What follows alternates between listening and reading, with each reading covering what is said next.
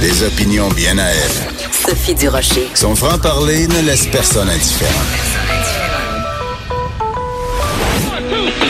On n'est pas obligé d'être d'accord. Bonjour tout le monde, c'est Sophie Durocher en ce mercredi 10 avril 2019. Écoutez, euh, je pense que c'est une date ou en tout cas une semaine dont vont se souvenir beaucoup de Québécois. Écoutez, il y a encore des milliers de gens qui sont sans courant aujourd'hui. D'ailleurs, notre collègue Hugo Veilleux, notre recherchiste adoré, ça fait 48 heures qu'il n'a pas de courant. Euh, c'est absolument hallucinant. Alors une pensée vraiment avec tous ceux d'entre vous, tous ceux et celles d'entre vous qui n'avaient toujours pas de courant. Euh, c'est vraiment pas drôle. Et euh, vraiment, on va se souvenir de cette semaine d'avril 2019 comme étant une semaine euh, assez assez tristounette. Il y a quelqu'un avec qui le courant passe tout le temps, la comprenez-vous? Hey, quand je fais mon esprit de bottine, là, je suis comme, hein? Il y en a un avec qui le courant passe tout le temps, c'est Claude Villeneuve, qui est chroniqueur et analyste politique au Journal de Montréal, Journal de Québec. Bonjour, Claude. Allô, Sophie? Le courant passe chez toi?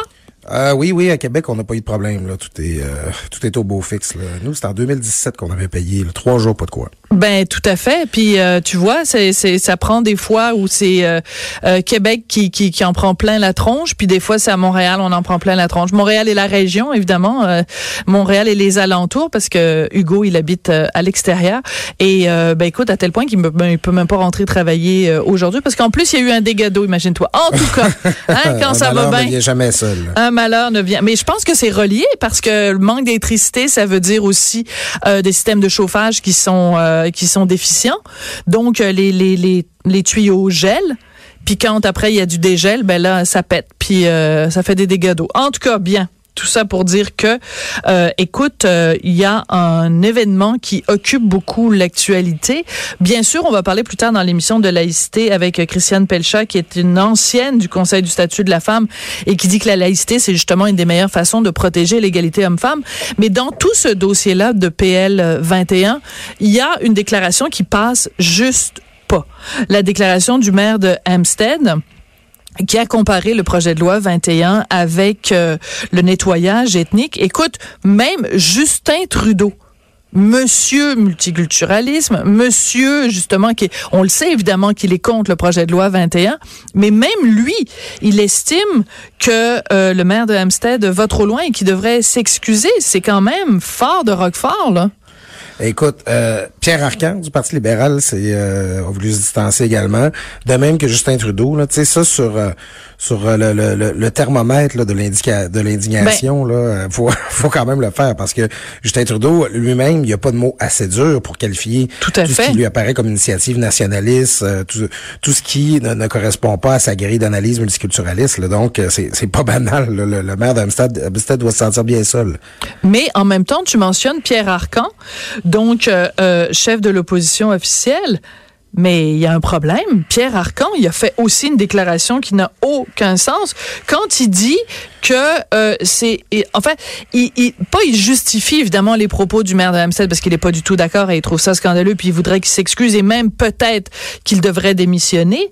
Mais ce qu'il dit, et je cite deux points ouvrez les guillemets, ce que la CAC fait au Québec de façon générale incite à ce genre d'excès.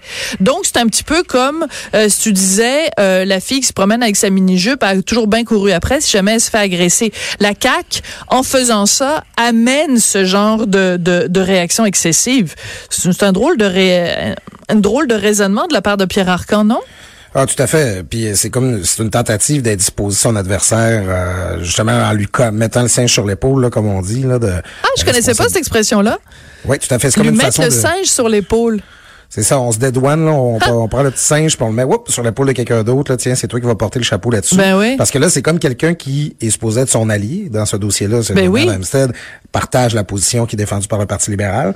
Donc là, on essaie de se distancier en disant, mais c'est la faute de François Legault. En fait, moi, ce à quoi ça m'a fait penser, c'est euh, la grève étudiante. Oui. Euh, au moment où il y avait des manifestations violentes dans les rues, il y avait des gens qui disaient, ben là, c'est la faute à Jean Charest, il négocie pas, fait que ça génère de la, de la violence, puis euh, Ben oui. il, est il est responsable de ça. Puis Jean Charest avait dit, la personne qui commet un acte, pose un geste, euh, que ce soit criminel ou euh, déplacé, est toujours responsable du geste qu'elle pose. C'est jamais la faute de la personne qui est en face d'elle. Tu sais. Ben tout à fait. Puis de toute façon, si si on justifiait ces euh, ces, ces réactions là, ça voudrait dire que plus personne. C'est-à-dire que à partir du moment où Pierre Arcan dit c'est parce que la CAC fait ça qu'il y a des réactions excessives, ça veut dire que le, le, le la CAC n'est pas euh, légitimée ou n'a pas le droit de faire quelque chose, un, pour laquelle elle a été élue, et deux, qu'elle fait de façon tout à fait démocratique. On lui met le, le fardeau de la preuve sur les, sur les épaules, ça n'a aucun sens. Et c'est une, façon de légitimer un peu le propos excessif qui a été tenu. C'est que, écoutez, c'est, c'est normal qu'il y ait des gens qui soient fâchés. Ben Regardez ce que la CAQ fait. Puis là, ben, d'un côté, on va dire, ah, je, ça, il aurait pas dû dire ça, je me distancie, mais, ah, que voulez-vous, hein? que voulez-vous? Ah, c'est Jean Chrétien qui disait tout le temps ça. que voulez-vous? Donc, euh, non, c'est, euh, Pierre Arcan, euh, en fait, aurait, moi, je trouve que Justin Trudeau a été très brillant là-dessus, là, parce qu'il le sait, là, que sa, position à lui est pas populaire au Québec. On, va replacer ça dans tout le contexte où Justin Trudeau se trouve présentement, où il a besoin du Québec en vue des élections qui s'en viennent. Puis là, il est en collision frontale avec le gouvernement Legault, très populaire sur cette question-là comme sur d'autres. Je trouve que Justin Trudeau de se décoller de ça, puis de, condamner ces propos-là, il, a été très habile. Manifestement, Pierre Arcan a, pas a, pas fait preuve de la même clairvoyance. Ben, qu'il a peut-être pas même le, enfin, je dirais le, même sens politique peut-être que, Justin Trudeau. C'est rare que vous allez m'entendre dire ça, là, mettre euh, sens politique et, Justin Trudeau dans la même phrase, mais euh, mais dans, dans en termes d'utiliser un événement comme ça à bon escient, en effet, Justin Trudeau a été peut-être plus malin que, que Pierre Arcan.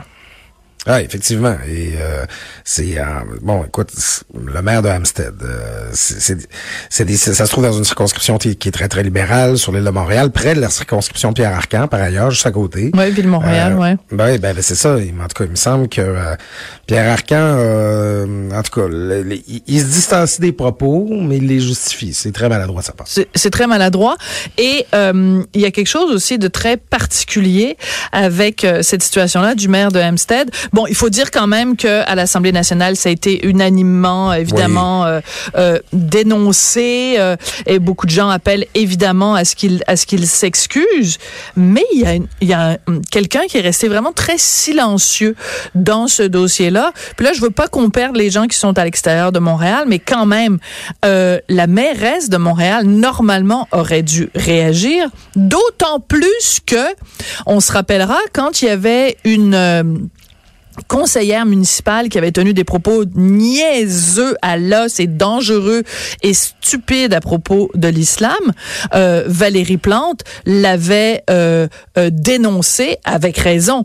Mais là, il y a des propos euh, euh, anti-québécois, disons, et euh, la, la, mairesse Plante fait rien. Et c'est très particulier parce que je pense à Radio-Canada, ils ont contacté le bureau de, de, Valérie Plante pour demander ben, pourquoi elle réagit pas. Et la réponse qui a été faite, c'est de dire, ben, elle est en voyage en ce moment, elle représente Montréal à un, congrès à Buenos Aires, en, en Amérique latine, et mais le problème, elle peut pas réagir. Ben, le problème, c'est qu'elle est très active sur Twitter. Oui, oui, c'est ça. fait qu'elle se prononce sur plein d'affaires sur Twitter, puis elle parle de, de Buenos Aires, puis tout ça. Mais elle n'est pas capable de faire un tweet pour dénoncer les propos de, du maire de Hampstead. Ben, c'est ça. Les tweets, ça va dans les deux directions. Ben là. mais non, mais tu trouves pas ça? Moi, je, je, je ne comprends pas cette mairesse-là, de toute façon. Je ne la comprends pas. Je comprends pas les, les combats qu'elle mène, les combats qu'elle ne mène pas. Euh, je, je, je la trouve déconnectée. Euh, je, elle doit être en train de ricaner. Je sais pas, peut-être qu'elle trouve ça drôle, euh, les propos de, du maire de Hampstead. Ben écoute, sur la question québécoise, c'est toujours très compliqué pour euh, pour Valérie Plante là, de, de s'afficher comme la mairesse de la, de la, plus grande ville du Québec. C'est pas quelque chose dans lequel elle est bien. On, on, l'a senti à plusieurs reprises.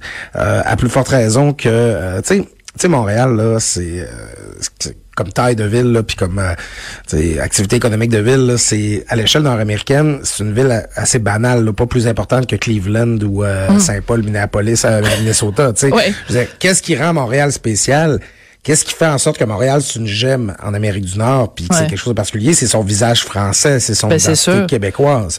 Et là, à Montréal, c'est très bien personnifié par Valérie Plante, c'est qu'il y a comme toute une, une inquiétude là, de, Hum. de quoi qu'on va avoir l'air avec cette loi 21-là, puis qu'est-ce qu'on va dire, puis là, les gens, ils vont- voudront plus venir travailler ici, puis on, Hum. on, on a l'air d'une gang d'habitants puis d'arriérés. Et euh, là, on regarde ce qui, s'écrit dans la presse de Toronto, puis là, hey, c'est pas drôle, si on se fait juger par le monde de Toronto en plus, là. Ah, ben là. tu sais, déjà que les livres font les séries, puis pas les Canadiens, tu sais, là, c'est Ah, c'est ben là, c'était cœur. Ça, c'est une injustice. Ben c'est ça, mais quand Valérie Plante aurait l'occasion justement de, de se lever puis de dire non, minute, c'est pas ça qu'on est, c'est pas vrai, c'est y a pas question de nettoyage ethnique quoi que ce, quoi que ce soit, ben est aux abonnés absents ou en fait est à Buenos Aires. Euh, ça, ça pose un gros problème. là. Ouais. Alors il y a Guy Nantel, l'humoriste, qui euh, il y a quelque temps, ben, il y a trois heures en fait sur Twitter, a résumé très très très bien euh, euh, la, la situation. Il interpelle Valérie Plante en disant alors Madame Plante, toujours pas l'intention de condamner les propos du maire Steinberg. Vous l'avez pourtant fait vigoureusement avec raison dans le cas de la conseillère d'Anjou, mais quand on bouffe du québécois, vos critères de dignité ne semblent pas être les mêmes. Et il retransmet le fameux tweet de Valérie Plante où elle avait dit, et je cite, Montréal est une ville ouverte, inclusive et diversifiée. Les commentaires de la conseillère d'Anjou sont absolument inappropriés et indignes d'un élu. Les élus ont le devoir de s'élever au-dessus de la mêlée et de faire preuve de retenue dans un débat aussi sensible. On pourrait prendre mot à mot ce qu'elle avait écrit à l'époque, puis elle pourrait prendre, euh, faire un copier-coller puis l'écrire à propos du maire Steinberg, et elle ne le fait pas. Je m'excuse de m'énerver, mais j'en reviens juste pas. Tu sais, elle est Et- toujours prête à commencer ses discours en disant je reconnais que nous sommes sur un territoire autochtone occupé puis tu regardes des photos d'elle elle porte des des, des, des, des bijoux autochtones puis ça reconnaître les droits des autochtones est, tou- elle est toujours pour. Hey, c'est la mairesse là qui commence des discours euh, euh, devant des compagnies étrangères en faisant des discours complètement en anglais alors qu'elle est mairesse de la ville francophone la plus importante d'Amérique. Hey, hey, hey, est-ce qu'elle qu'elle est-ce qu'elle est cruche? Est-ce qu'elle Ben, est cruche? Il y a, y a un manque de sensibilité. En fait, c'est ça. Au lieu de s'assumer comme la mairesse de la plus grande ville francophone d'Amérique du Nord, elle se présente comme la mairesse d'une ville nord-américaine parmi d'autres. Il y a comme une mesure là de la hauteur qu'elle confère à son poste elle-même. Euh, pourtant, Valérie Plante, c'est quelqu'un qui vient de la BTB, c'est pas quelqu'un qui, qui, qui est venu euh, au monde à Pointe-Claire. Elle, elle- elle elle serait supposée avoir cette cette compréhension-là du rôle que Montréal est supposé jouer, et puis de, de, de l'importance de sa prise de parole, notamment quand c'est le temps de dénoncer des propos comme ceux du maire d'Amstead. Mais euh, non, elle, elle ne comprend pas ce- le, le rôle qu'elle joue à l'intérieur du Québec et à l'échelle de l'Amérique du Nord. Tout à fait. Écoute, quand on parle de laïcité, on parle évidemment, puis de la réaction à, ce projet de loi, euh, on parle évidemment de la manifestation qui avait eu, euh, qui a eu lieu dimanche, qui était organisée, et il faut le rappeler, euh, par Adil Sharkawi, qui est pas quelqu'un qui a un dossier vierge en termes de, de problèmes de sécurité nationale. Et c'est assez particulier parce que tu voulais nous parler un petit peu des gens qui vont assister à des manifestations sans prendre la peine de vérifier qui l'organise. C'est un peu, euh, c'est un petit peu dangereux. Ben écoute, la manière de faire le lien entre nos deux sujets, je dirais que quand il y a des projets, des débats controversés comme celui sur la laïcité, euh, le- le- la vie publique est faite comme ça, l'univers médiatique recherche ça, on, on compte un peu les dérapages hein, de chaque côté, Oui. là, où est-ce que qui dérape. Puis euh, ça, on en a, là, crains pas, là, sur Facebook, on a Xavier Camus là, pour tenir euh, pour nous tenir Ah, de toujours tous les- bon pour ça, De ouais. tous les messieurs et les madames tout le monde là, fâchés dans leur salon qui écrivent des insanités, ok, ça, y a- on est au courant, mais dans la tournure que le débat prend présentement, les dérapages euh, semblent venir davantage des gens qui s'opposent au projet de loi sur la laïcité. De plus les tenants justement d'une vision divers, pré- prétendument diversitaire et inclusive. Là. Les dérapages viennent de là. On a parlé abondamment du maire d'Amstead. Oui. On, on, on en a vu d'autres. hein. Il y a, il y a Luc Lavoie aussi. Là, Ben oui, on va en parler plus tard. Oui, Ben, on va revenir sur Luc Lavoie. Ouais. Puis là, ben, tu vois la manifestation de, de cette fin de semaine qui euh, se, se- se prétend euh, être en faveur de la défense des libertés, puis de l'inclusion, puis d'un Québec, Québec ouvert.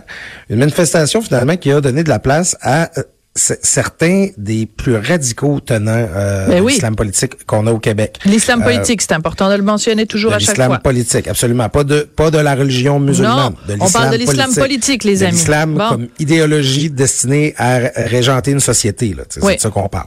Adil Sharkawi, là, qui fait des appels à la conversion là, sur Facebook, là, qui, qui, qui, dont, dont des jeunes qui, ont, qui se sont impliqués, qui ont participé à ces programmes, sont allés participer euh, au djihad en Syrie en compagnie de l'État, de, des forces de l'État islamique. Tu sais, je veux dire, c'est, c'est assez. Il y a plein de gens probablement des gens de bonne foi, des Mm. gens qui veulent se mobiliser pour vrai, qui sont, sont sortis dimanche matin avec leur pancarte, qui sont allés manifester dans une manifestation organisée par ce collectif canadien contre l'islamophobie qui est dirigé par euh, Adil Sharkawi. Des gens qui sont allés parler de la place des femmes dans la religion musulmane, puis euh, de, défendre un propos soi-disant féministe sur le voile de- dans une manifestation où on aura donné la parole à la fin presque seulement à des hommes. Euh, finalement, euh, on a participé à une manifestation qui vise à faire la promotion d'une conception islamisée de la société. Là. C'est, et j'ai bien l'impression qu'il y a bien des gens qui ont appuyé cette manifestation-là, qui sont allés, euh, qui non seulement adhèrent pas à ce point de vue-là, mais qui étaient simplement pas au courant. Là, que, mais c'est ça, qui sont, qui sont Mais- gênés par la suite. Mais, mais comment on explique, par exemple, qu'on ait vu des, des, des images d'une conférence de presse avec Julius Gray qui est à côté d'Adil Sharkawi? Mais, Mais- il vit sur quelle planète, Julius Gray? C'est comme si les gens savaient pas encore c'est qui Adil Sharkawi. C'est comme si... euh, il- Mais il- qui lisent le livre de, de, de, de Fabrice de Pierrebourg, puis qui lisent les passages où ça parle d'Adil Sharkawi, là. Je veux dire, euh, c'est pas comme si c'était de l'information inaccessible, là. Voyons. Ou même, même qu'ils aillent faire un tour sur sa page Facebook, là, parce que Ben, euh, oui. il y, a- il y a des fois où c'est même pas subtil. C'est presque des appels au meurtre. Là. Ouais. C'est euh, et c'est un personnage. Bon, tu sais, euh, moi, euh, bon, on pourrait débattre là-dessus. Là.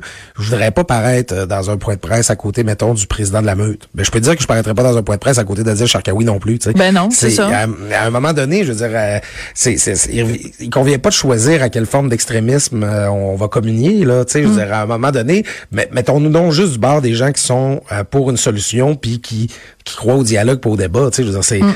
Mais euh, Adil Sharkawi se qualifie pas pour être un intervenant pertinent dans cette discussion-là. Oui. Alors, je veux qu'on revienne sur les propos de Luc Lavoie. Puis là, évidemment, parce que j'ai fait une petite recherche tout à l'heure, puis que j'ai oublié de garder ma page, évidemment, je l'ai perdu.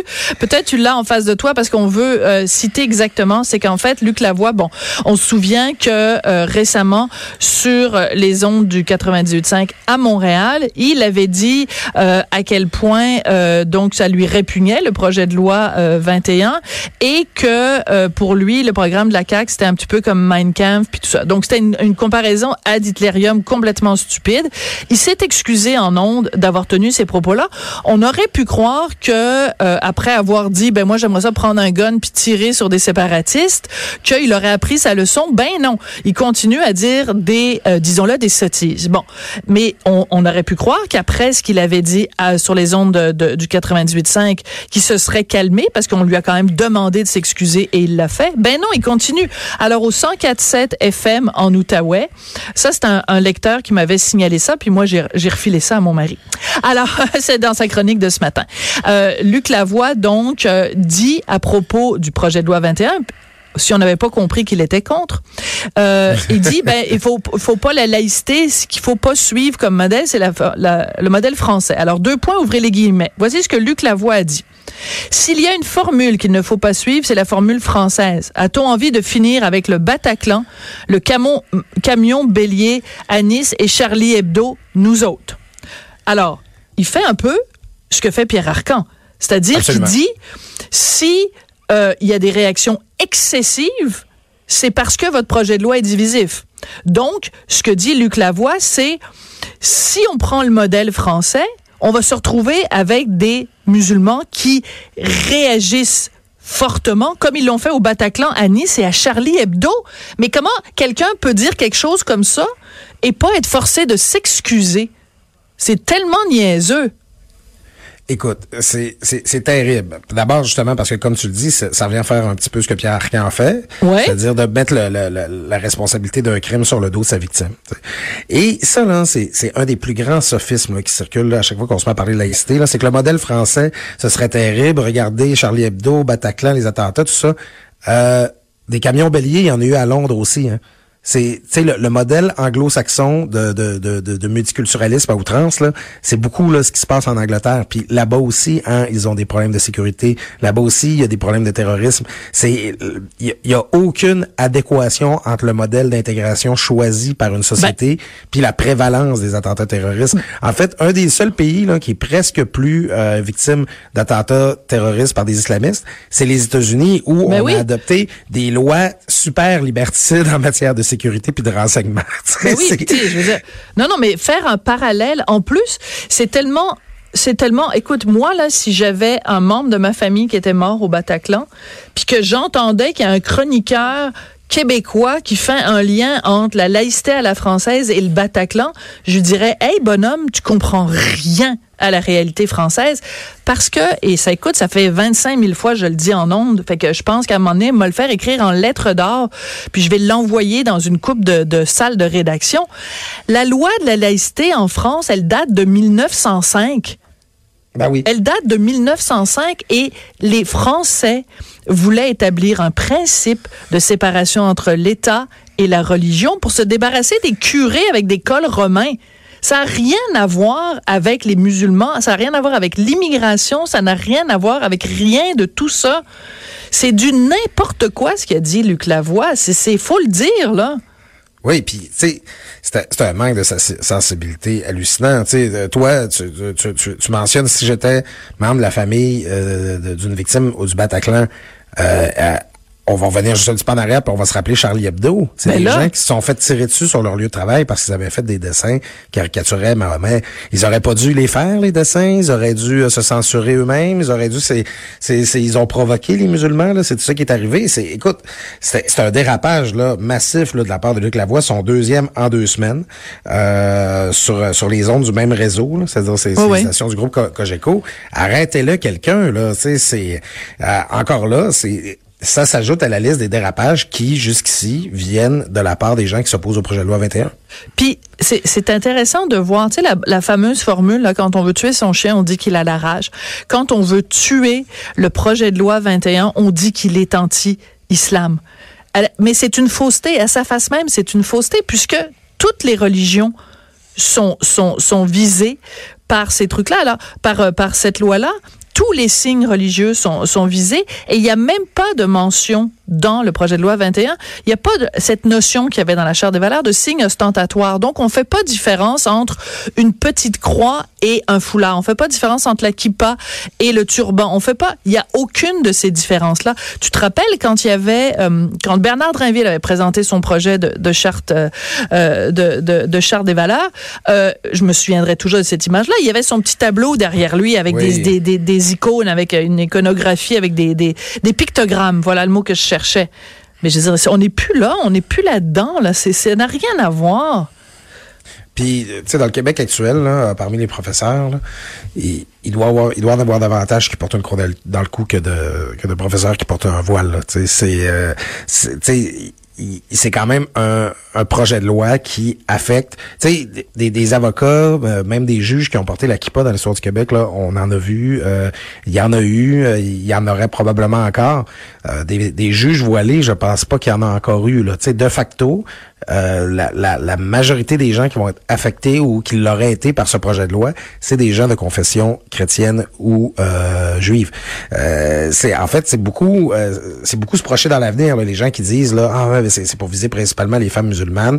On pense à la petite policière là, voilée là qui qu'on a vu apparaître sur sur, sur le journal de Montréal. À qui, à, qui j'avais écrit une lettre, tu te rappelles, lettre à une future policière voilée. ouais. Donc, euh, c'est il y a comme une volonté de, de, un certain paternalisme, une volonté de victimiser euh, les femmes musulmanes là-dedans. Et encore là, d'oublier que la plupart des femmes musulmanes, elles n'en portent pas un voile. Ben c'est encore la, la, vision idéalisée là, de, de, de, de multiculturaliste là, du, du, du, bon sauvage, là, le bon immigrant là, qui, qui se conformerait en tout point là, aux stéréotypes qu'on voudrait voir de lui, là, comme dans les, les livres des cours d'éthique et culture religieuse. Oui, oui, ben exactement. C'est très drôle que tu parles de ça. Écoute, euh, tu, on, on, parle de Québec, puis euh, bon, il y a des, des collègues de, de, de, je dis collègues parce qu'on fait tous le même métier là, d'animateurs de radio euh, de Québec à Choix, Dominique Moret, qui recevait euh, cette semaine euh, Jamila Benhabib. Oui. Et à un moment donné, il lui a fait jouer des extraits de la manifeste, des extraits sonores de la manifestation de dimanche. Quand des gens se sont mis à, à crier Allahu Akbar, Allahu Akbar, à, en, en, compagnie d'Adil Sharkawi. Les gens, il encourageait les gens dans la, dans la foule à crier Allahu Akbar. Jamila Benhabib est partie à pleurer est partie ah oui. à pleurer en entendant ça parce qu'elle disait, écoutez, moi, il faut connaître l'histoire de Jamila. Jamila a quitté l'Algérie en, en, en, en, urgence parce que sa famille était menacée politiquement à cause de, de, leur prise de position et elle a des amis à elle qui ont été tués pour leurs opinions et elle est partie à pleurer Jamila en disant mais mais je pense à mes amis qui sont morts au cri de Allahu Akbar puis elle dit je n'en reviens pas que ça se soit rendu à Montréal Écoute, c'est c'est c'est c'est majeur là, ce Écoute, qui se passe. Euh, on, on fait euh, les, les Marc Cassivi de ce monde, euh, plein, plein d'intervenants font un procès très dur envers Jamila Benhabib parce que ben, c'est Pat Lagacé, c'est Pat Lagacé surtout. Oui, oui, tout à fait. Patrick, oui. C'est, c'est bon, c'est une femme passionnée, c'est une femme qui est émotive, c'est une femme qui a un vécu puis un ressenti par rapport à, à, à tout ce qu'on, à, tout, tout, ce qui est la question de l'islam politique radical. Et, et je te dirais, tu sais, dans ce débat-là, on entend souvent dire, ah, laissez parler les femmes musulmanes, laissez parler ben les oui. personnes migrantes. C'est ce débat qui se fait en blanc et tout le tralala. Puis bon, euh, moi, je, tu le sais, là, sur les questions de diversité, je, je, suis assez sensible à ça souvent. Là, on en parlait la semaine passée des, Bien sûr. des, des, des, des, des gens là, au gala de, des, des artistes qui sont pas mis en nomination. Mais effectivement, je, je, je suis en faveur qu'on leur donne la parole et il faut le faire plus. Mais si là, il y a un groupe une catégorie de personnes qui se fait dire ferme ta gueule à chaque fois qu'elle intervient dans ce débat-là, -là, c'est bien les femmes musulmanes euh, laïcisées. Absolument. Les femmes musulmanes qui prennent leur distance par rapport à l'islam politique. Tout à les, fait. Euh, les Fatima de Pépin, oui, les on, euh, on Jamila Benhabib, oui. euh, Nadia El Mabrouk, c'est... Euh, Leila Lesbeth, tu peux en, tu peux en nommer, là. tout à fait, l'humoriste, là. Je, Nabila Ben Youssef. C'est ça, même oui. Linda Tali. Euh, c'est ces femmes-là là, qui disent, attention, l'islam radical, là, c'est elles là, qui, qui, qui, reçoivent la pire volée de bois vert à chaque fois qu'elles qu s'expriment en public. Voilà. Et alors, ça vaut la peine d'être noté.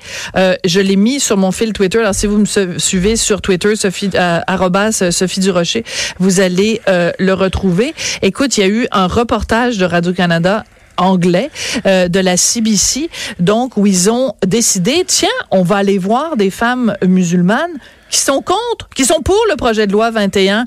Ben, il était temps que vous vous réveilliez, les amis, là. C'est parce que, hein? Alors, c'est très, très, très intéressant. Vous allez trouver ça, donc, sur, euh, sur mon fil Twitter. Alors, je vais juste vous en lire un petit extrait. Il y a euh, une femme qui dit, ben, elle, elle a quitté, donc, je pense que c'est l'Algérie ou la Tunisie, je suis pas sûre, euh, parce que ça devenait politiquement très lourd à porter pour elle en, en tant que femme qui refusait de porter le voile. Et, et elle dit, ben là, je vais traduire parce que c'est en anglais, elle dit, avant, on pensait comme vous pensez ici, qu'il n'y a rien là, le voile et tout ça. Et elle continue en disant, that's it, nothing at all, nothing at all, but no, it became a real nightmare. C'est devenu un cauchemar. Il faut les il faut les écouter ces femmes-là. Elles ont quelque chose à nous dire ces femmes-là. Alors il faudrait que tu sais de plus en plus, il faudrait que Radio Canada arrête de juste tendre le, le, le, le micro à des femmes musulmanes qui sont contre euh, PL 21 puis qui donnent le, le micro à des femmes comme justement Fatima Oudapépin dans le journal de ce matin, qui dit, qui parle de Charkaoui et qui dit, et je cite, au Québec comme ailleurs, l'ennemi à, à, abattre de ces collectifs anti-islamophobes, c'est la laïcité. Ils s'y opposent fondamentalement parce qu'elle va à l'encontre de leur agenda politique qui consiste à imposer un islam politique basé sur leur vision du monde. Alors, tu sais, Pat Lagacé, puis Marc Cassivi, puis cette gang-là, quand ils disent, euh, ouais, Richard Martineau, il imagine des complots, puis tout ça, ben, c'est OK, vous voulez pas écouter Richard Martineau, c'est correct voulez-vous écouter Fatima Ouda Pépin? Elle en connaît un rayon. Elle en connaît un rayon sur ce domaine-là. Et qu'est-ce qu'elle dit dans le journal? Les, ces gens-là, leur agenda politique, c'est d'imposer un islam politique basé sur leur vision du monde. Quand est-ce qu'on va les écouter, ces femmes-là? Oui, tout à fait. Et, tu sais, soyons, euh, faisons preuve de nuance ici, puis euh, ne versons pas dans la caricature, dans le sens où euh, on se fait souvent accuser quand on, on tient ce discours-là de vouloir faire peur au monde, puis de vouloir faire croire aux gens que le Québec est sur le, le point de, de, de, de, verser là, dans la, la révolution islamiste. Mais non, c'est pas, pas, ça qu'on dit. Ça va pas arriver. Ben non, c'est pas ça qu'on dit. Les, les, les, les, gens de la communauté arabo-musulmane forment seulement 3 de la, la, la population canadienne. Parmi ceux-là, seule une poignée sont des islamistes radicaux. Ils vont pas prendre le contrôle du Québec pour la démocratie démocratie, c'est correct, ça va. Mais ça veut pas dire qu'il faut tolérer ça. Ça veut pas dire qu'il faut tolérer que ce discours-là existe. Ça veut pas dire qu'il faut être complaisant par rapport à ça. Ça veut pas dire qu'il y a pas des gens qui souffrent de côtoyer eux-mêmes des personnes qui, dans leur vie privée, appliquent les principes de cette pensée-là. C'est, il faut être euh, réaliste là que je veux dire, il, y, a pas juste des gens qui nous aiment là parmi mm. euh, parmi ces, ces gens-là. Et euh, même si on est plus fort qu'eux, puis nos valeurs sont plus fortes, puis notre discours, notre démocratie est plus forte que ça, ben ça veut pas dire qu'il faut être complaisant. Absolument. Ce sera le mot, le mot d'ordre. Ne soyons pas complaisants et surtout euh, encourageons et continuons à dire à François Legault de se tenir debout et euh, de continuer dans cette voie. Écoute, il a été élu majoritairement par des Québécois qui, à 70% dans les sondages, appuient ce projet de loi. Alors ne ne plions pas et continuons dans, dans, dans cette voie-là. Hey, merci beaucoup Claude Villeneuve. C'est moi qui te remercie, Sophie. Je souhaite un très bon nombril de semaine en ce mercredi. oui, puis au prochain nombril mercredi prochain. Après la pause, Maître Christiane Pelcha, qui est une ancienne présidente du Conseil du statut de la femme, qui s'était prononcée justement en faveur de la laïcité. De 14 à 15. On n'est pas obligé d'être d'accord.